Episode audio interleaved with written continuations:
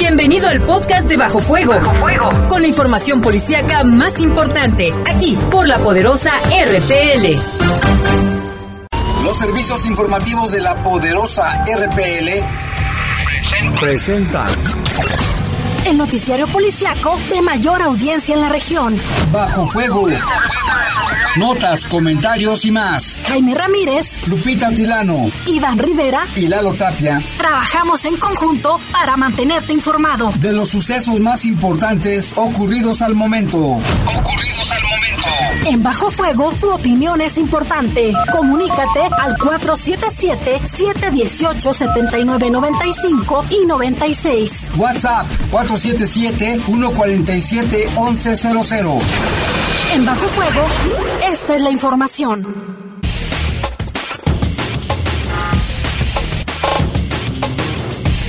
Muy buenas tardes, gracias por estar con nosotros. Son las 7 de la tarde en punto. Les saludamos con mucho gusto en esta emisión de Bajo Fuego de este miércoles ya, 13 de mayo del 2020.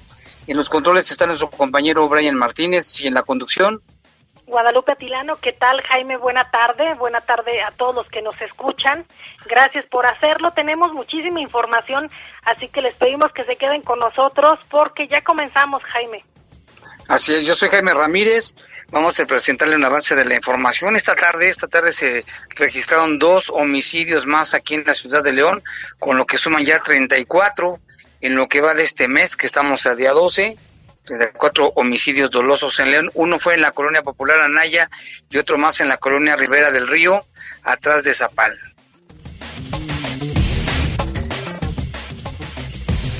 Esta madrugada también se registró un homicidio en la colonia San Marcos. Autoridades estatales y federales, ahora sí muy coordinaditos, qué bueno, detuvieron una célula criminal en una casa de seguridad en Villas de Irapuato. Los implicados son ocho hombres y dos mujeres y les encontraron armas y dinero y de todo. Vinculan a proceso a tres hombres por taladrar un ducto de Pemex. Mira, tenga atención, ponga atención porque desde este jueves será estrictamente obligatorio usar cubrebocas en el transporte urbano de León, tanto usuarios como operadores. Hoy se hizo por allí un recorrido y el exhorto a los usuarios para que a partir de mañana se les está avisando, tienen que traer todo su cubrebocas. En información del país, localizan a una bebé que había sido secuestrada. Y en información del mundo advierten de hackers que quieren robar investigaciones sobre una vacuna contra el coronavirus en Estados Unidos. En tanto a la temperatura, estamos a 29 grados centígrados. La máxima para hoy fue de 30 y la mínima de 13 grados centígrados. Se espera para el día de mañana que suba la temperatura a 32 grados centígrados la máxima y la mínima de 13, así que le recomendamos mantenerse hidratado. Bastante calor, ¿eh? bastante calor, cielo soleado, nada de señales de alguna nubecita, pues de lluvia, nada. Son las siete con tres minutos, una pausa, regresamos con estas y otras noticias policíacas y sobre el coronavirus. Comunícate con nosotros al 477-718-7995 y 96. WhatsApp 477-147-1100. Continuamos en Bajo Fuego.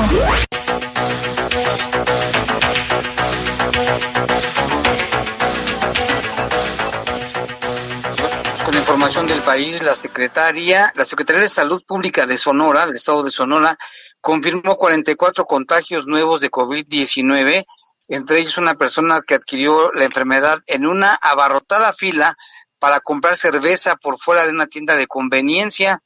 El secretario de Salud de Sonora, Enrique Clausen Iberri, detalló que la persona que había permanecido en aislamiento hasta que acudió al comercio para adquirir bebidas embriagantes Dice, es como el caso de una persona que trabaja en un almacén, se fue a hacer fila para comprar cerveza, esa fue su única salida y pensó que a él no le iba a pasar nada y no ocurrió así, se contagió de COVID-19 y contagió a más de cuatro compañeros de trabajo.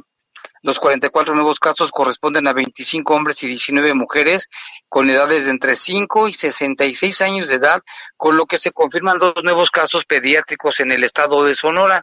Los casos confirmados se distribuyen en Hermosillo 11, San Luis Colorado 5, en Cajeme 4, en Nogales 3, en Guaymas 1 y en Acosari de García también 1.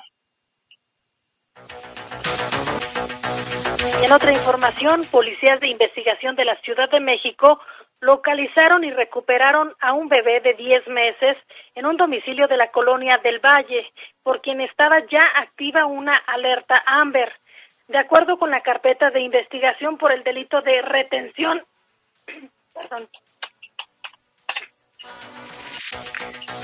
bueno, hay, una carpeta de investigación en torno a esta a este bebé que estaba desaparecido, pues el portavoz ahí de, de las autoridades ya dieron a conocer de que, bueno, lo localizaron y ya está con su familia. Así es, Jaime, qué bueno. Eh, qué bueno que ya está con su familia este menor, como ya lo mencionábamos, de 10 meses de edad. Y por otro lado, también tenemos información eh, que enfermos del Centro Médico La Raza piden material de calidad para trabajar.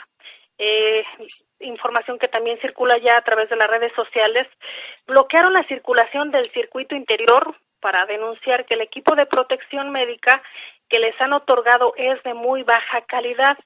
Alejandra Osornio, enfermera general del Hospital de Infectología, dijo que tienen miedo de contagiarse y afirmó que es triste ver como muchos compañeros han arriesgado su vida y de no conformarse, eh, pues con esta situación también ellos señalan que es importante que se les proporcione este tipo de materiales porque como ya lo mencionábamos tienen miedo de contagiarse del coronavirus. Señalan que han manejado esta situación como una enfermedad general cuando no es una enfermedad de este tipo y es un riesgo de trabajo en el que están corriendo todo el personal de salud. Y este centro hospitalario es de los más grandes e importantes de la República Mexicana. Y bueno, pues ellos dicen que no, con lo que les han dado, son chafas, pues, y están en alto riesgo de contaminarse. Y otra información, la secretaria de Gobernación, la secretaria de Gobernación, en conjunto con la Comisión Nacional de Prevenir y Erradicar la Violencia contra las Mujeres y la ONU Mujeres, presentaron la campaña denominada No está sola, que consiste en material infográfico en donde se explica y orienta sobre la convivencia sin violencia, además de reiterar la línea telefónica 911, donde se ofrece apoyo a denunciar algún acto de violencia. En este sentido, la secretaria de Gobernación, Olga Sánchez Cordero, reiteró el compromiso personal del Gobierno de México de combatir y erradicar la violencia en contra de las mujeres. Desde sus oficinas en la calle de Bucareli acompañaban a la secretaria de Gobernación, la titular de CONAVIM, Candelaria Ochoa, y de manera virtual representante de la ONU Mujeres en México, Belén Sanz Luque. La responsable de la política interior destacó que a través del Instituto Nacional de Desarrollo Social se cuenta con un mapa georreferenciado que permite localizar cualquier nivel de atención de los servicios para las mujeres.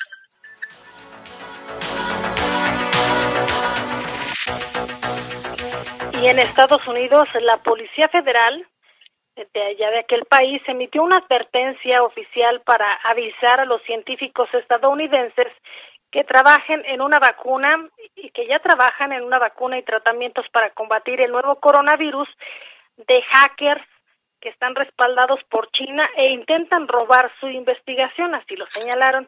El FBI precisa que ya investiga sobre ciberactores e informantes no tradicionales, no tradicionales afiliados a la República Popular de China, sospechosos de querer robar elementos protegidos por la propiedad intelectual. Se trata de hackers, pero también de investigadores y estudiantes que, según el gobierno de Donald Trump, fueron activados para sustraer informaciones del seno de los institutos universitarios o de los laboratorios públicos donde ya trabajan. Tal acusación eh, fue rechazada anticipadamente por las autoridades de China y señalan que podrían complicar aún más las relaciones eh, pues entre Washington y Pekín ya muy tensas tras la aparición del nuevo coronavirus en la ciudad de Wuhan a finales del 2019. Pues vaya con lo que se encuentra uno, ¿no? Y ahora con la tecnología y luego viniendo también de China, imagínate los especialistas hackers que han de tener. Así que el FBI ya puso una alerta en todo el país. Y que mencionarlo también, Jaime, la relación entre Estados eh, Unidos y China, pues ahorita no es la más óptima. No. Se han lanzado incluso comentarios a través de las redes sociales como Twitter, que es el que utiliza más o usa más el mandatario estadounidense, donde no pierde oportunidad para estar atacando a autoridades del país asiático. Así es. Y otra información, una buena noticia porque las autoridades de Tailandia informaron este miércoles que no se han registrado nuevos casos de COVID-19 durante la última jornada por primera vez desde el pasado 9 de marzo. El portavoz del Centro de COVID-19 en Tailandia reiteró que de igual manera aún es necesario continuar implementando las medidas de protección que se, ha recomendado, se han recomendado para hacer frente a la pandemia del COVID-19 todos podemos sentirnos aliviados, pero no satisfechos, comentó el primer ministro de ese país, te dice esta situación, pues qué bueno, ¿eh? Por lo menos no tiene ningún nuevo caso. Y regresando aquí a nuestro país, Uber informó este miércoles que obligará a sus conductores y pasajeros a usar cubrebocas como parte de las nuevas medidas que buscan infundir confianza en el servicio de transporte en momentos en que se flexibilizan los confinamientos por coronavirus. Esto qué importante, Jaime, que también en el medio de transporte público pues se realicen estas actividades.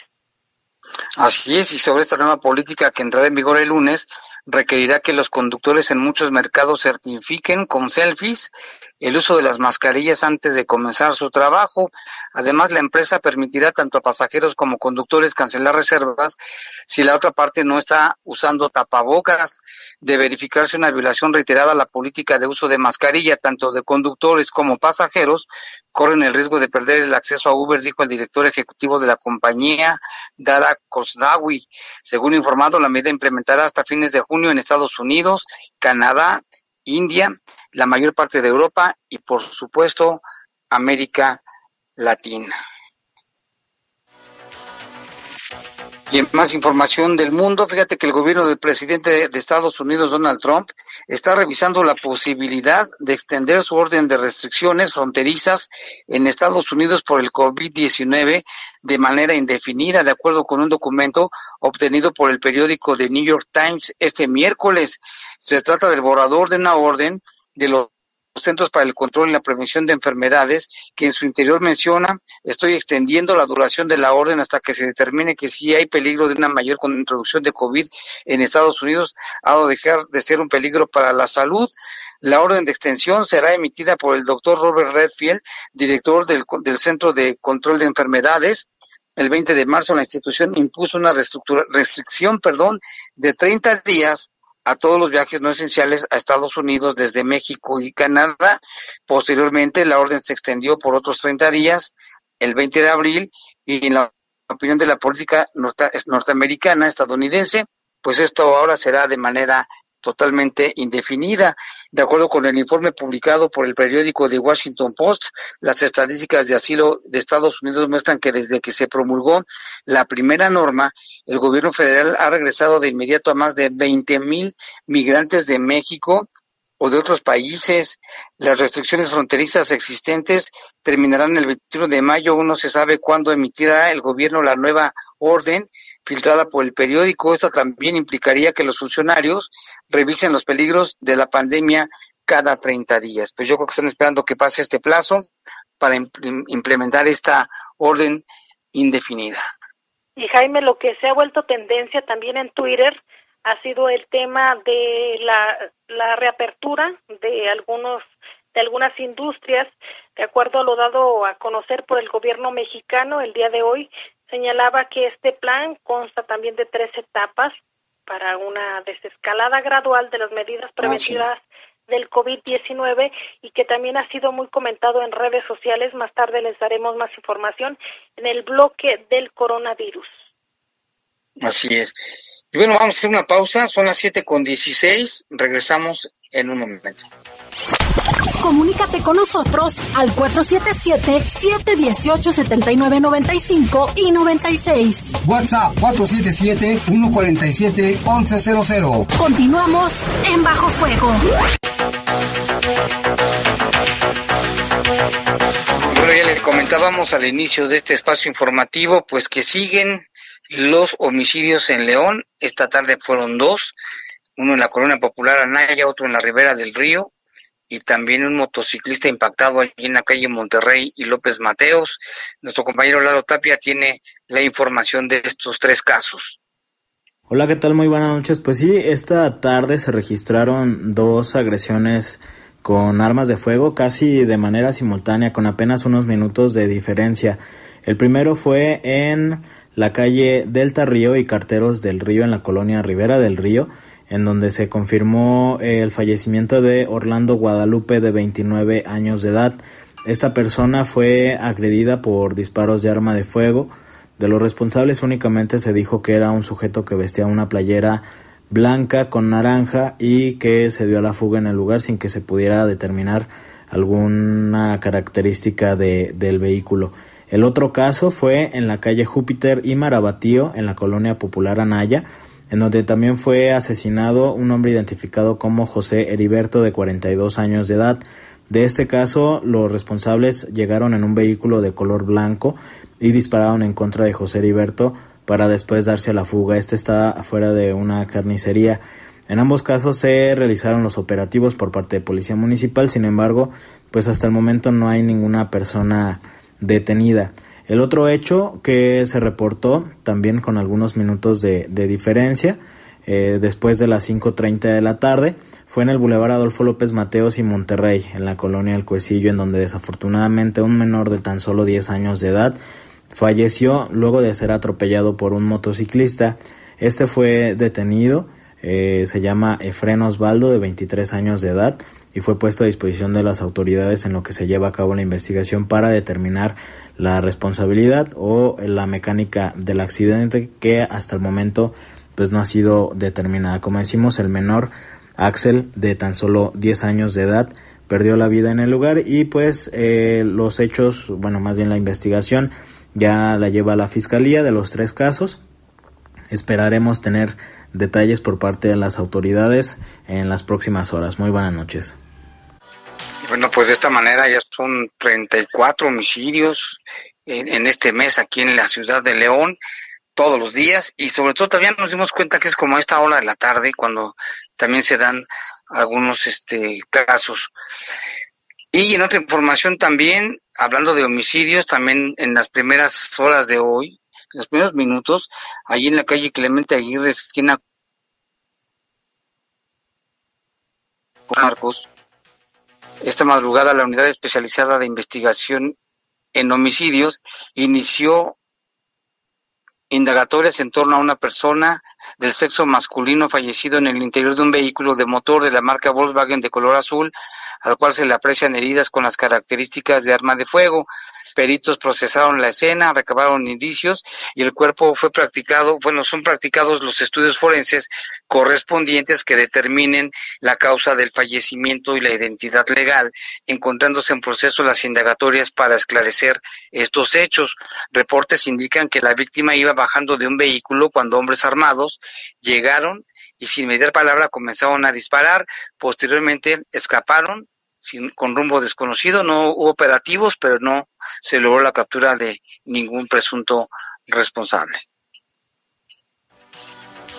Usted recordará que varios de nuestros radioescuchas nos reportaban ayer mm. precisamente sobre el homicidio de una persona en San Miguel y ya la fiscalía trae el tema señala que de acuerdo a las indagatorias eh, se tornó eh, a la unidad especializada de investigación y se trata de un hombre, un hombre fallecido por disparos de arma de fuego. Los hechos ocurrieron en Río Tehuantepec de la colonia San Miguel Infonavit y señala también que ya los peritos criminalistas procesaron la escena y recabaron indicios balísticos. El finado tenía 39 años de edad y las indagatorias para el esclarecimiento del caso ya se encuentran en proceso. Según tenemos reportes, y que era asaltante y que asaltaba a los estudiantes de la preparatoria oficial. Ya las autoridades se encargarán de seguir en detalle más detalles de este caso. También la Fiscalía tomó conocimiento de la existencia de un cuerpo sin vida de un recién nacido del sexo femenino, el cual se encontraba cubierto con una bolsa plástica en una bóveda pluvial cerca del Boulevard Timoteo Lozano, esto en la comunidad de San Juan de Abajo, de también le dábamos cuenta el día de ayer.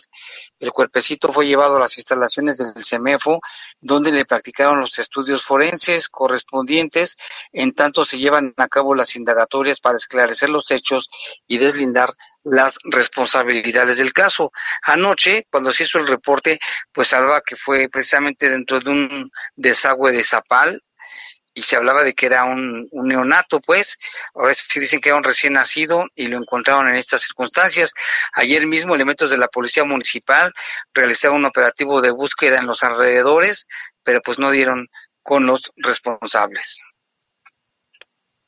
Y otro hecho que también ya está siendo investigado por la Fiscalía General del Estado es el homicidio de un hombre de 27 años de edad, el cual también fue fallecido por disparos de arma de fuego. El hecho se registró en la calle Reforma Agraria de la colonia Vivar, donde peritos criminalistas también ya están recabando los indicios para proceder con las indagatorias y esclarecer este hecho. ¿Cuántos casos, eh? Ya decimos que son 34. Si no me sale mal la cuenta, pero creo que son 34. En otra información, pues qué bueno, fíjate, gracias a una coordinación entre dependencias federales y estatales se logró la detención de integrantes de una peligrosa célula criminal en la ciudad de Irapuato. En seguimiento de una investigación y con el uso de herramientas tecnológicas, elementos de la Agencia de Investigación Criminal, de la Secretaría de Seguridad Pública del Estado y autoridades federales detuvieron a ocho hombres y dos mujeres a quienes les aseguraron un arsenal vehículos justo cuando planeaban actividades delictivas en un inmueble en el fraccionamiento Villas de Irapuato. La captura de esta célula criminal se concretó con estrategia, sin realizar un solo disparo, con el uso de información de inteligencia que permitió estar en el lugar preciso en que se reunían los integrantes de este grupo delincuencial. De acuerdo con la investigación de la Fiscalía Especializada de Investigación de Delitos de Alto Impacto, las actuaciones ministeriales llevaron a los elementos a un domicilio en la calle Paseo del Atardecer, en Villas de Irapuato, movilización que causó sorpresa en la zona de la ciudad. Fue al filo del mediodía del martes cuando los elementos ya se encontraban desplegados en la zona, haciendo uso de estrategia para salvaguardar la integridad física de los habitantes de la colonia. El inmueble fue rodeado y se observaba al interior la presencia de hombres que portaban armas largas, por lo que se elaboró la forma y manera de lograr una intervención adecuada sin mayores daños ni pérdida de vidas. En esos momentos, cuando los elementos policiales se encontraban cerca del lugar, se observó que los portones del inmueble se abrían de manera simultánea y dos vehículos que se localizaban en el interior, uno de marca 2 línea Attitude de color rojo y el segundo vehículo de la marca Chevrolet sedán color blanco, con varias personas armadas realizaban maniobras con la intención de salir, yo creo que salían a trabajar entre comillas, ¿verdad? El primer objetivo que se encontraba en el interior de la cochera al notar la presencia de los agentes dio la voz de alarma y apuntó con su arma a los investigadores. Acto seguido, dos masculinos irrumpieron al, exterior, cada uno con arma larga mientras los vehículos se detuvieron y con maniobras intentaban regresar al interior de la casa. En la situación de peligro por la que inminente amenaza, los agentes ingresaron al inmueble ante focos de riesgo por la agresión real presente de estos momentos en un actuar fundamentado en la ley de salvaguardar la propia integridad. La acción permitió que los agresores accedían a posponer su actitud agresiva y atendieron los comandos verbales de los elementos, lo que derivó en la captura de 10 personas, identificadas como Ignacio, Antonio, José, Gustavo, Aurelio, Ismael, Miguel Blanca y María, así como Luis, algunos con domicilios en las ciudades de Irapuato, en Celaya, originarios algunos de Nayarit, de Veracruz, de Guerrero, de Hidalgo y también de la Ciudad de México. en cuanto a la evidencia asegurada, la cual se, el sujeto es sujeto, perdón, a un análisis de verificación forense para copio de mayor información. Los detenidos, al igual que los objetos, los vehículos y el inmueble serán puestos a disposición del fuero federal. Seguramente les van a encontrar muchas cosas. No creo que hayan iniciado su trabajito de cometer delitos allá en esa zona de Irapuato, Celaya, Salamanca. Y como bien lo mencionas, Jaime, traían cargadores, chalecos balísticos, cartuchos útiles de diferentes calibres, decenas de celulares de alta gama, entre otros objetos que también les fueron asegurados. Su material de trabajo. Así es. Y también, por otro lado, el Ministerio Público de la Fiscalía General de la República también hizo pues eh, un trabajo importante, Jaime, usted que nos escucha, y señalan que la delegación Guanajuato obtuvo vinculación a proceso en contra de tres personas por la alteración de ductos y la utilización de vehículo robado. De acuerdo con expediente, ya la carpeta de investigación, elementos de la Guardia Nacional aseguraron a Juan, Miguel y Juan a bordo de una camioneta con reporte de robo en la cual traían o llevaban un taladro manual. Los imputados fueron asegurados al intentar escapar del sitio en el que alteraron un ducto de petróleos mexicanos, ubicado en el municipio de Apaseo El Alto. Por tal motivo quedaron a disposición del Ministerio Público Federal, quien integró ya la carpeta de investigación por los delitos de alteración de ductos y utilización de vehículo robado. Esto pues ya está siendo también dado a conocer en la audiencia inicial. El fiscal federal, el fiscal federal presentó ya las pruebas de control quien calificó de legal la detención, dictó auto de vinculación a proceso en contra de los imputados y como medida cautelar impuso prisión preventiva oficiosa y ordenó el, el internamiento en un centro federal de readaptación. Pues si estos cuates cuando fueron detenidos se llevaban el taladro con el que estuvieron taladrando el ducto, qué bueno que ya también están vinculados. Y también otra información, pues el diputado federal Jorge Espadas, que dice que el presidente ha militarizado ya la seguridad pública del país porque ha tenido un rotundo fracaso con su estrategia del combate al crimen organizado. Esta información nos la presenta nuestro compañero Salvador Contreras.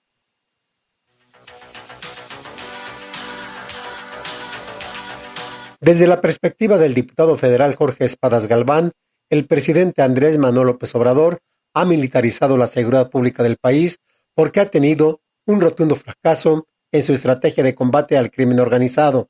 Por eso las fuerzas federales tienen que intervenir, pero las fuerzas civiles, la Guardia Nacional, y ante la ineficacia de la estrategia de abrazo y amarrarle la mano a los elementos de seguridad, este, el resultado es que la criminalidad aumenta, hay Urge, sobre todo en el estado de Guanajuato, un efectivo proyecto en contra de la delincuencia, subrayó el diputado. Pero no con abrazos, no con abrazos. Necesitamos un combate con estrategia, con una base constitucional que respete los derechos humanos, que garantice la seguridad de las y los ciudadanos. Ese combate debe estar en manos de las corporaciones civiles y no de las Fuerzas Armadas de México. El ejército está preparado para un tipo de seguridad distinto, seguridad exterior, seguridad nacional.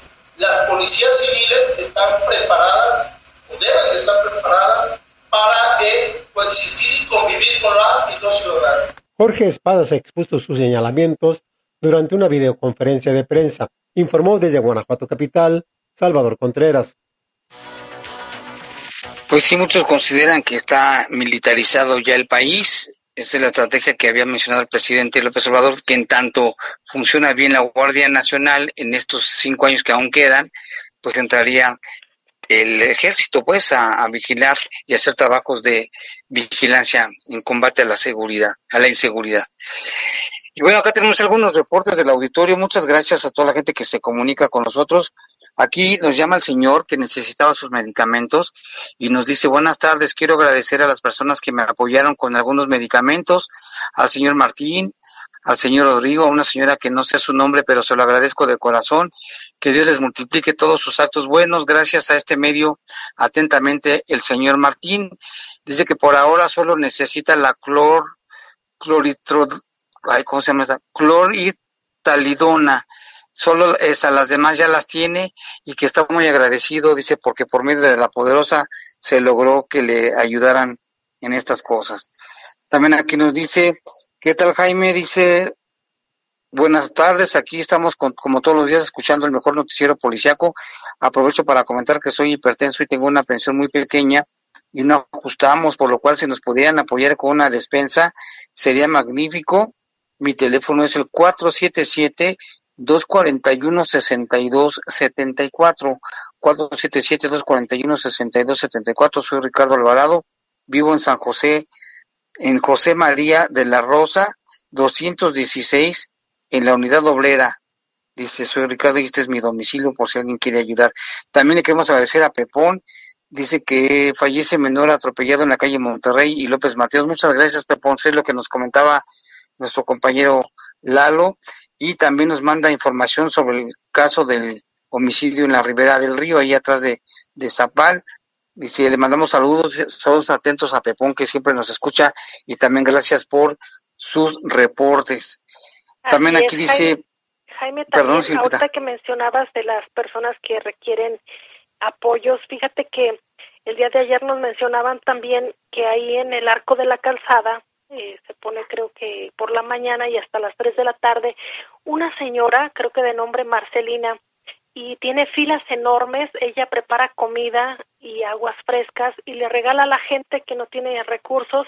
Hay filas enormes y ella mencionaba que lo hace con muchísimo cariño y que empezó como algo eh, que le nació a ella hacer y ahora ya se han sumado muchísimas personas que le regalan fruta, le regalan, le regalan tal vez azúcar, ella hace agua y de muy buena calidad eh, prepara y de buena gana prepara los alimentos y lo otorga a los ciudadanos que se forman ahí ahorita por la contingencia del COVID-19 y yo creo que vale también la pena destacar a este tipo de, de hombres y mujeres que se están sumando para ayudar a los que menos tienen. Pues qué bueno, porque hay mucha gente buena estamos viendo cómo se solidarizan y, de verdad si todos nos ayudamos, si usted conoce a alguien cercano y le puede ayudar, algún familiar, algún amigo, con alguna despensa, con alguna cosa, creo que eso sería de gran beneficio. Y también aquí nos reportan que en San Juan de Dios, ya la gente que andaba cansada por la plaza, la mayoría anda sin cubrebocas y además ya se sientan en el jardín, quitaron las, las cintas amarillas ahí que circulan para que la gente no se siente, pues ya, ya la quitaron y ya se están sentando como si no pasara absolutamente nada. También aquí nos dicen buenas tardes, saludos para Sergio Antonio, Paola, a ver qué dice, Sergio Antonio, Paola, Doña Julia y a Mateo y al Chepe que los escuchan todos los días desde la colonia Las Arboledas, que les gusta mucho el noticiero. Muchas gracias. También aquí una persona que nos está diciendo, nos está hablando del coronavirus y nos está mandando unas cosas con las que dice que se pueden curar. Vamos a checarlo. Y bueno, pues vamos a estar ahí muy al presente, muy al pendiente.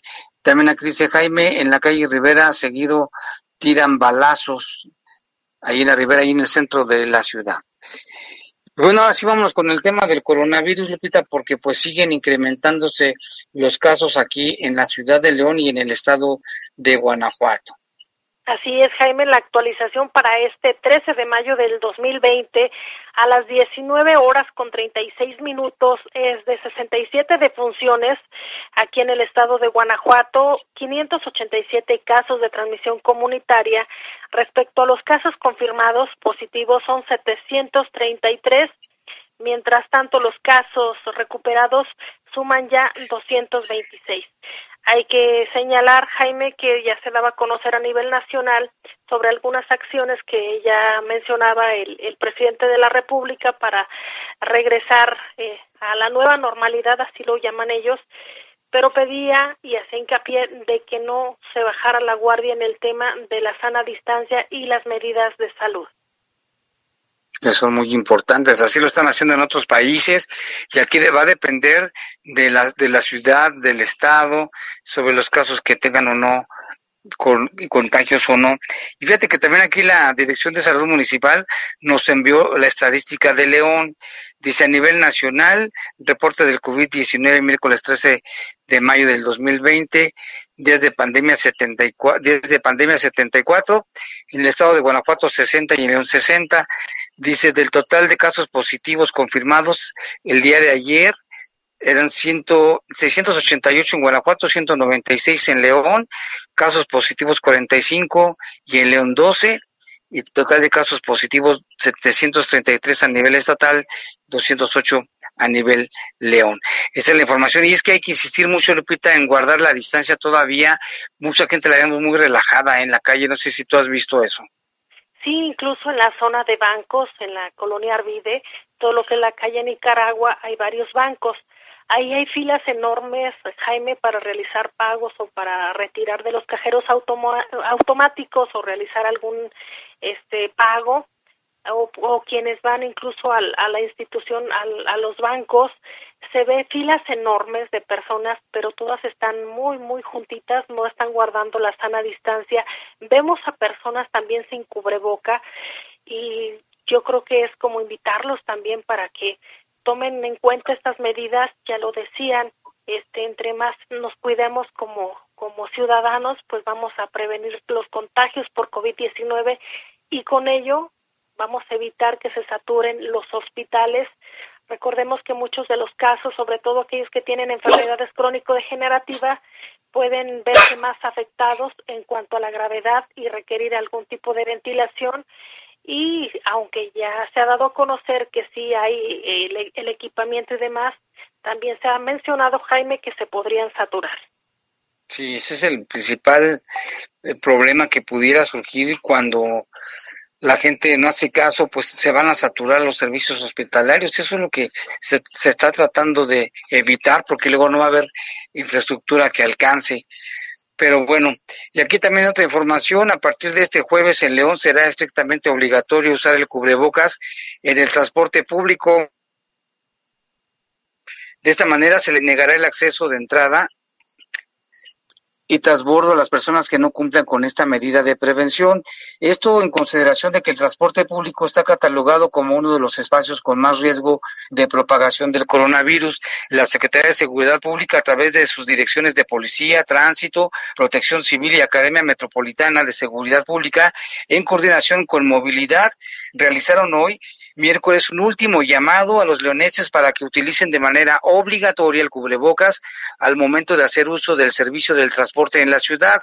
En la estación de transferencia de San Juan Bosco informaron a los usuarios que a partir de mañana, este jueves 14 de mayo, se activará un operativo de vigilancia con el fin de monitorear el uso correcto de cubrebocas por parte de todos los ciudadanos que utilicen el sistema integrado de transporte. Se instalaron también arcos sanitizantes en los accesos y personal de protección civil se encargó de medir la temperatura a los usuarios para riesgos, cuerpos de seguridad y personal de movilidad dotaban de gel antibacterial a todas las personas.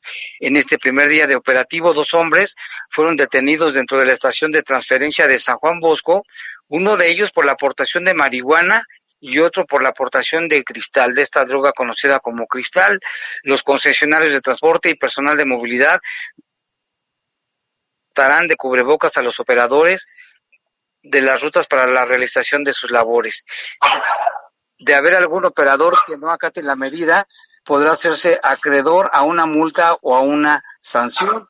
La Dirección de, de Salud mantendrá personal operativo apoyando en la terminal de San Juan Bosco para medir la temperatura de los usuarios.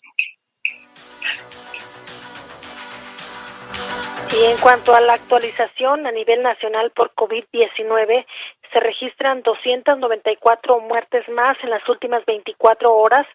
Recordamos que el día de ayer fue el día más letal. El día de ayer se registraron 353 muertes por este por el COVID-19 y ahora son 294. Con esta suman ya 4.220 defunciones por el nuevo coronavirus. Eh, respecto a los casos confirmados acumulados, van 40.186 y los casos confirmados activos 9.378. Ahí está la información. Y bueno, vámonos con otros temas. Bueno, también el alcalde de León, Héctor López Santillana, dijo que acatará lo que dicte la Secretaría de Salud para la reapertura económica.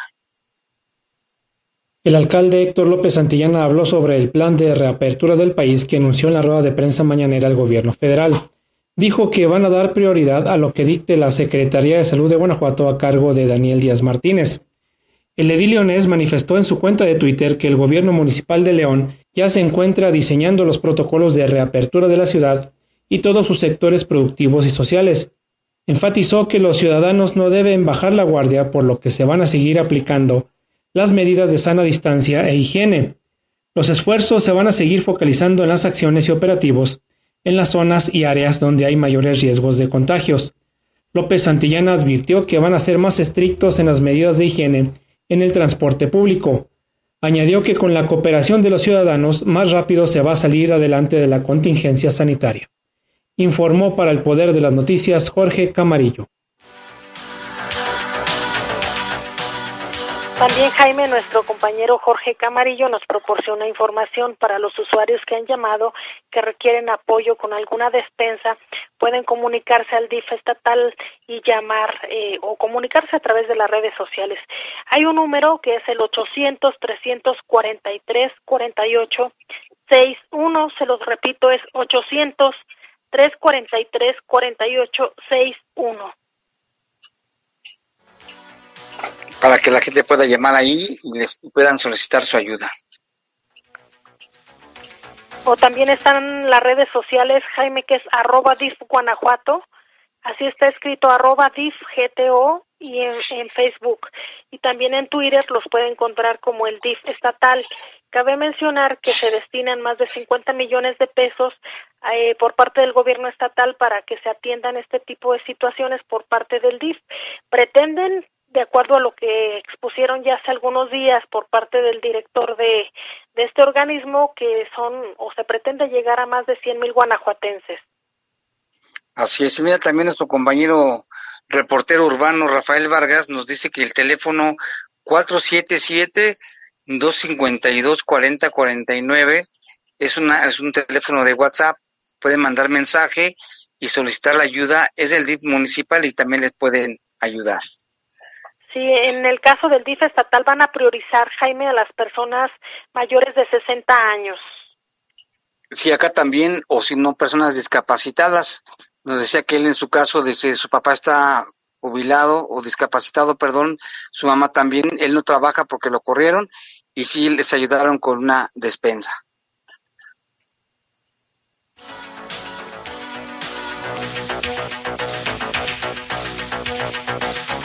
Y vamos con información porque el diputado federal Héctor Jaime Ramírez Barba afirmó que en médicos, enfermeras y camilleros del Seguro Social de León y Salamanca carecen de equipo para atender a pacientes de coronavirus. Esta la presenta Chava Contreras.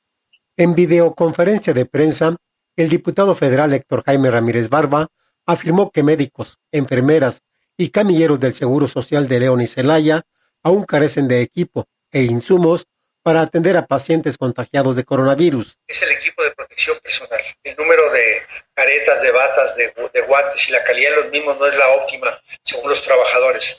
También refieren que faltan insumos. No te podría yo puntualizar ahorita porque ellos tampoco fueron puntuales en cuáles son los insumos para atención de los pacientes. Ramírez Barba también dio a conocer que ante la falta de respuesta a sus reclamos, el personal de la salud de su centro de atención para el COVID-19 han seguido manifestándose todavía el día de ayer hicieron manifestación pública, y mandaron una carta incluso al presidente de la República, según lo revelan varios medios. De manera particular, a mí me, mandan, algunos chats de manera directa y lo que pues es que lo que faltan son insumos de protección personal. A pesar de las carencias, los médicos, enfermeras y camilleros no han dejado de atender a los pacientes. Siguen los profesionales atendiendo sin tener el equipo de protección necesario, a diferencia de lo que dice el requisito federal de que todo está bien y que todo está en orden. Héctor Jaime Ramírez Barba lamentó que el presidente Andrés Manuel López Obrador haya catalogado de mercantilistas a médicos y enfermeras que privadamente Héctor Jaime Ramírez Barba lamentó que el presidente Andrés Manuel López Obrador haya catalogado de mercantilistas a médicos y enfermeras que privadamente ofrecen sus servicios. Informó desde Guanajuato Capital, Salvador Contreras. Vamos a un corte y regresamos con más información y con muchos reportes del auditorio que gracias nos están mandando muchos mensajes. Comunícate con nosotros al 477-718-7995 y 96. WhatsApp 477-147-1100. Continuamos en Bajo Fuego. 7 con 49 minutos. Tenemos más información, pero también reportes. Nos llama Marcelino. Dice Jaime, mi padre solicitó un préstamo al gobierno y le dijeron que no era apto para el préstamo, pero ellos sí quieren los pagos de impuestos. La verdad no ayuda para nada al gobierno, solo ayuda a sus amigos. Solicitó el préstamo para seguir trabajando, tiene un taller de artículos de piel. La verdad, este, dice el gobernador pedía nuestro apoyo para estar donde está ahora, que necesitamos de su apoyo, no nos hacen caso, estamos desesperados, dice Marcelino. Híjole, pues qué situación tan, tan difícil.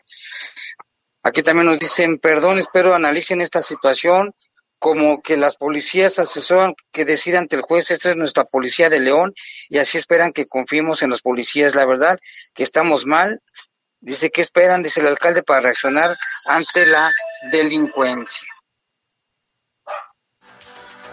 Ah, esta es Chloe. Chloe, estate en paz, Chloe. Nos llama Dani, Dani Tinoco, le mandamos un saludo.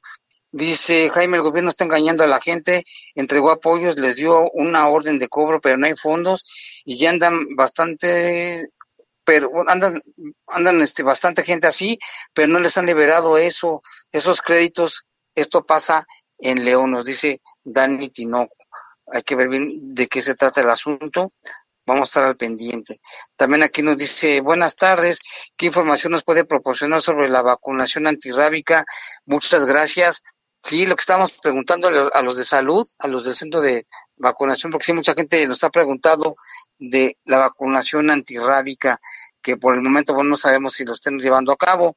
Aquí dice, buenas tardes, ¿pueden repetir el número de ayuda que está dando el gobierno? Lupita, ¿lo tienes por ahí?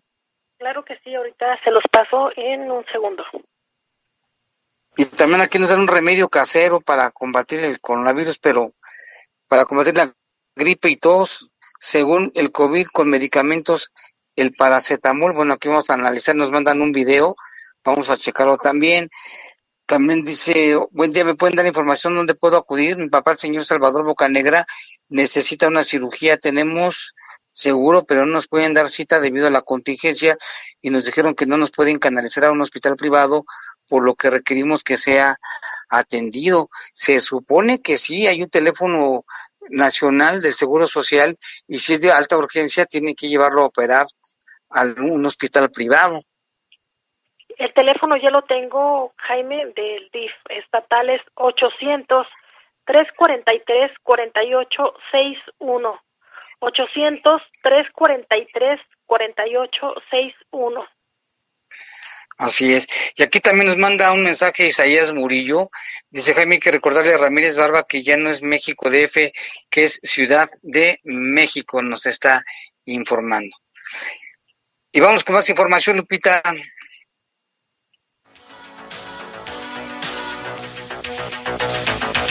Tenemos información que nos proporciona la Secretaría de Seguridad Pública de León, también Jaime, y dice que agentes de tránsito municipal con la ayuda de la tecnología lograron recuperar un tractocamión con reporte de robo y detuvieron a una persona.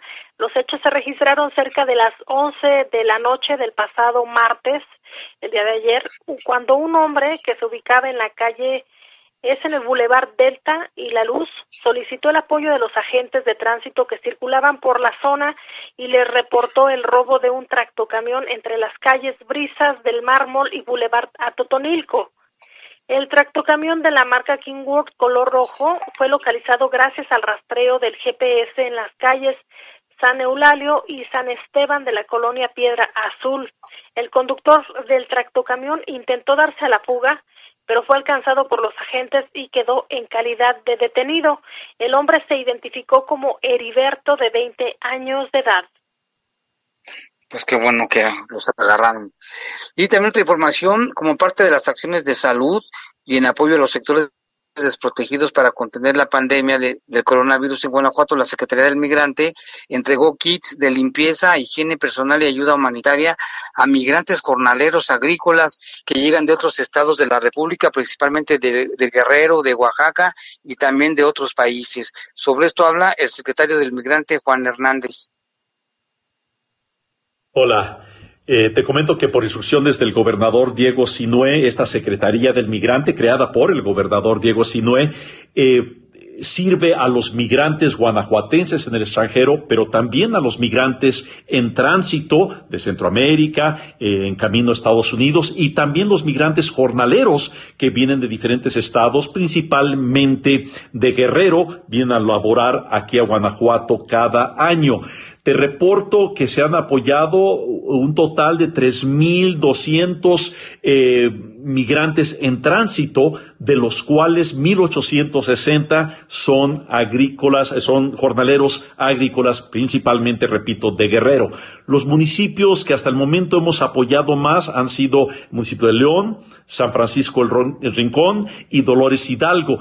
Eh, por ejemplo, en la comunidad del Sandía hemos estado muy activos beneficiando ahí con la entrega de paquetes de gel antibacterial, eh, kits de limpieza y uso personal y en general dando hoy día a los jornaleros agrícolas eh, despensas. seguiremos apoyándolos porque continuarán llegando ahora en mayo hasta septiembre para la temporada de cosecha. Se habla de que hay en México, en la nación mexicana, un total de unos 2.2 eh, millones de migrantes jornaleros. Nosotros recibimos aquí en Guanajuato anualmente entre 1.500 y 3.000. Gracias. Ahí está la información que también, pues sí llegan muchos migrantes a trabajar en los campos guanajuatenses. Bueno, aquí también Osvaldo nos manda el, el, reporte, dice, ya son 35 homicidios en León, contando este de la Ribera del Río, el de la colonia popular Anaya 35, y estamos a 13 del mes de mayo. También Rafael Vargas nos reporta que hubo un operativo sorpresa en el cerezo de Celaya. Ahora vamos a buscar más información.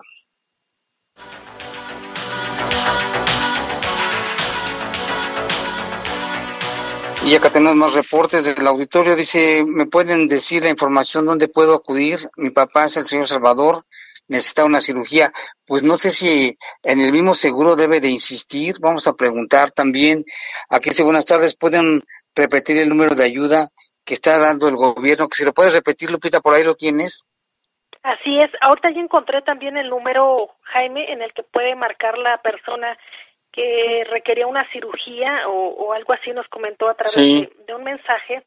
Mira, a través del IMSS encontré el, el número 800-623-2323, 800-623-2323 y ahí eh, señalan que es de información y asistencia.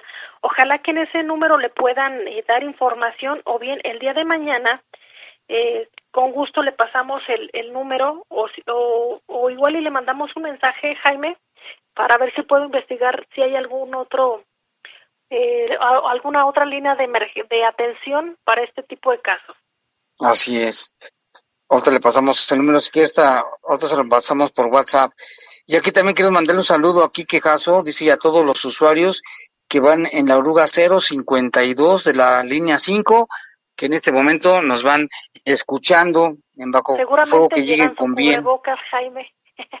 que lleven, ojalá que, bueno, a partir de mañana ya va a ser obligatorio, no sé si nos reportan cómo, cómo están ahí, si están con cubrebocas o, o están sin cubrebocas la mayoría o la minoría.